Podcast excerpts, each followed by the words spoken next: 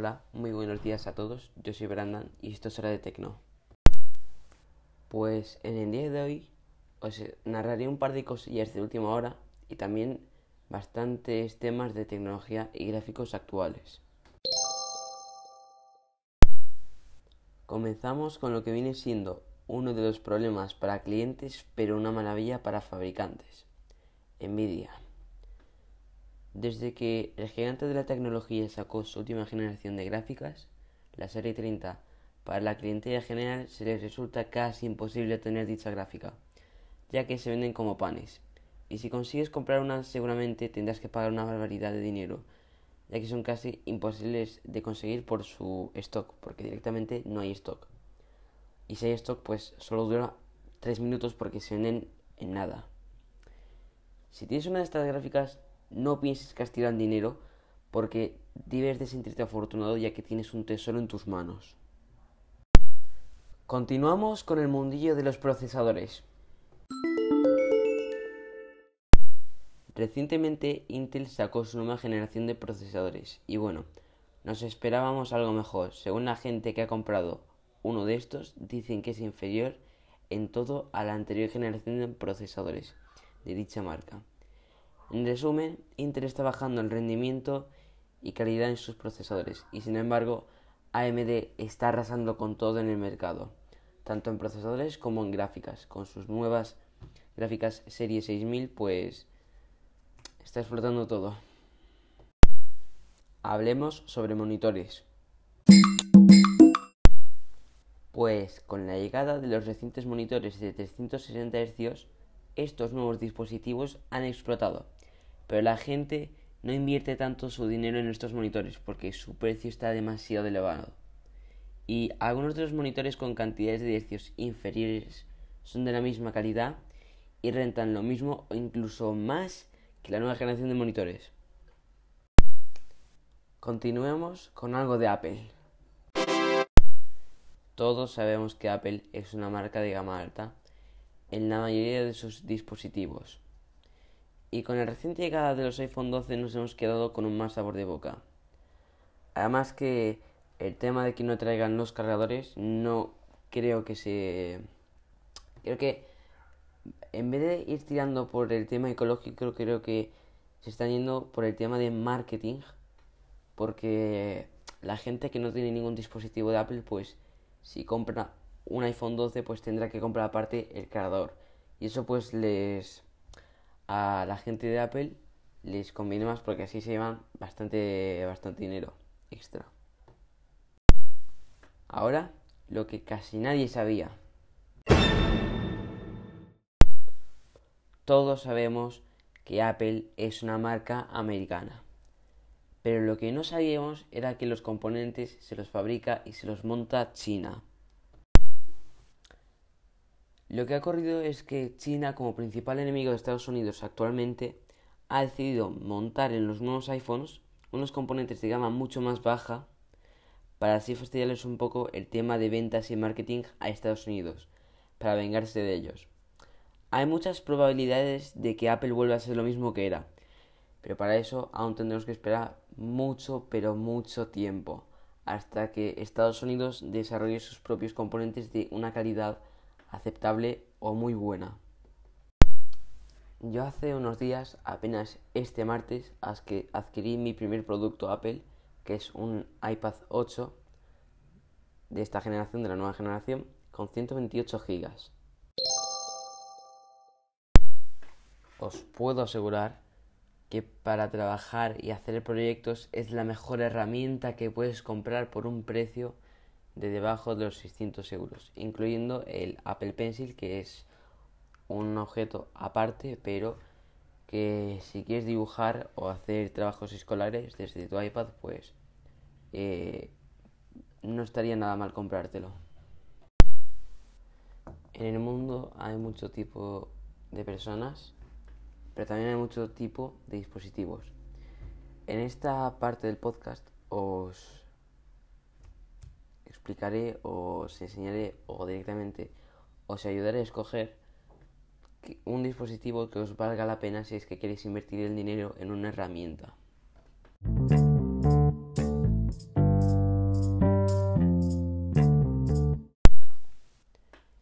Si necesitáis trabajar en casa y no tenéis que hacer trabajos en un sitio que no sea tu hogar, te recomendaría tirar por un iMac o también por un ordenador sobre mesa.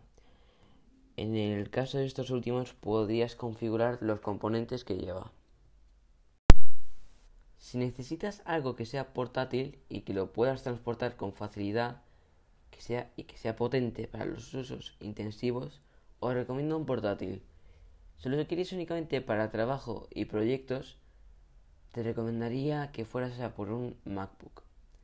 Pero si quieres darle un uso personal para satisfacerte a ti mismo con sus utilidades, te recomiendo un portátil gaming, en el cual hay muchas, pero muchas, muchas variedades de portátiles de gaming. Y hay una gran variedad de, de componentes. Y ahora, si lo que quieres es algo simple y más económico, te recomiendo una tablet. En especial, te recomendaría adquirir un iPad, que es lo que he hecho yo. Y la verdad es que con apenas unos cuatro días que llevaré usándolo, puedo decir que es la mejor tablet, la mejor herramienta virtual que he tenido para hacer trabajos de todo, de todo.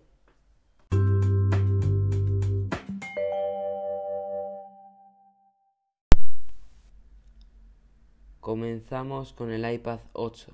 Es el modelo básico del iPad, pero como te dije, con mi experiencia, aunque sea el modelo más básico, es increíble y para el precio que tiene vale muchísimo la pena. Actualmente puedes adquirir el modelo más básico que es de 32 GB por 380 euros, pero en todos los casos del iPad te recomendaría que te compraras el modelo de al menos 128 GB, en todos. Continuamos con el iPad 5 mini.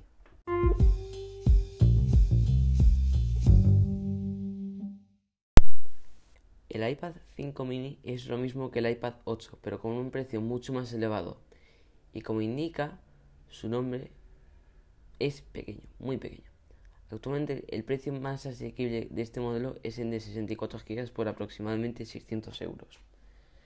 Pero os digo, siempre compraos el modelo de 128 GB, ni 64 ni 32, siempre 128. Pasamos al iPad Air 4 en mi opinión, el mejor modelo.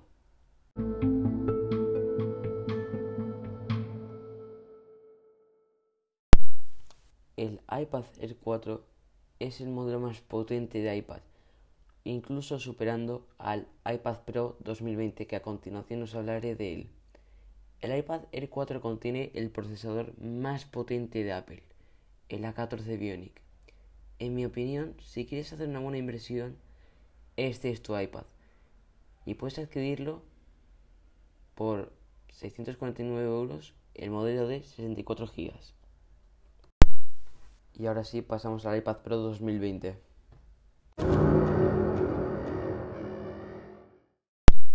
iPad Pro 2020. ¿Más magia? Claro que sí. El iPad Pro 2020 es la experiencia definitiva de iPad. Simplemente es increíble es mejor que lo veáis en una review con vuestros propios ojos, porque si no, no acabamos el podcast. Puedes adquirir este iPad en su modelo básico, que es en de 128 GB, menos mal, rondando los 920 euros. Aviso importante. El precio de los iPads que he nombrado es el modelo sin celular, lo que significa que no podrás enviar mensajes, ni llamar, ni recibir llamadas. Lo que sí puedes hacer es descargarte Discord, que es lo que he hecho yo, y así poder hablar y enviar mensajes. Pero claramente no toda tu familia va a tener Discord, ni todos tus amigos. Si quieres el servicio de llamadas y mensajes por WhatsApp o directamente desde la aplicación Messages de iPad, deberás desembolsar 80 euros más, al menos. Ahora sí vamos a dejar un poco el tema de iPad y Apple y vamos a hablar un poco sobre gráficos.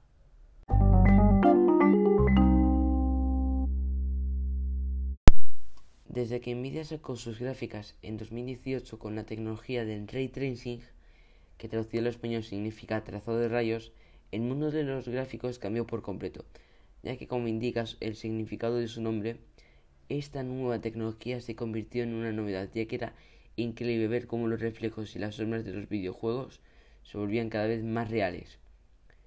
En 2020, Nvidia, en su último lanzamiento, anunciaron las gráficas Serie 30 con la tecnología Ampere. Y desde esta generación de gráficas en adelante, los gráficos han pasado de ser un juego a una realidad. Y probablemente en un futuro cercano mejorarán y llegarán al punto en el que la gente va a pensar que lo que está avanzando la tecnología poco a poco ya es surrealista. Y bueno, ya hemos llegado al final de este primer podcast. La semana que viene os vendré con más noticias en general y me basaré más en la imagen y el sonido. Nos vemos la semana que viene. Adiós.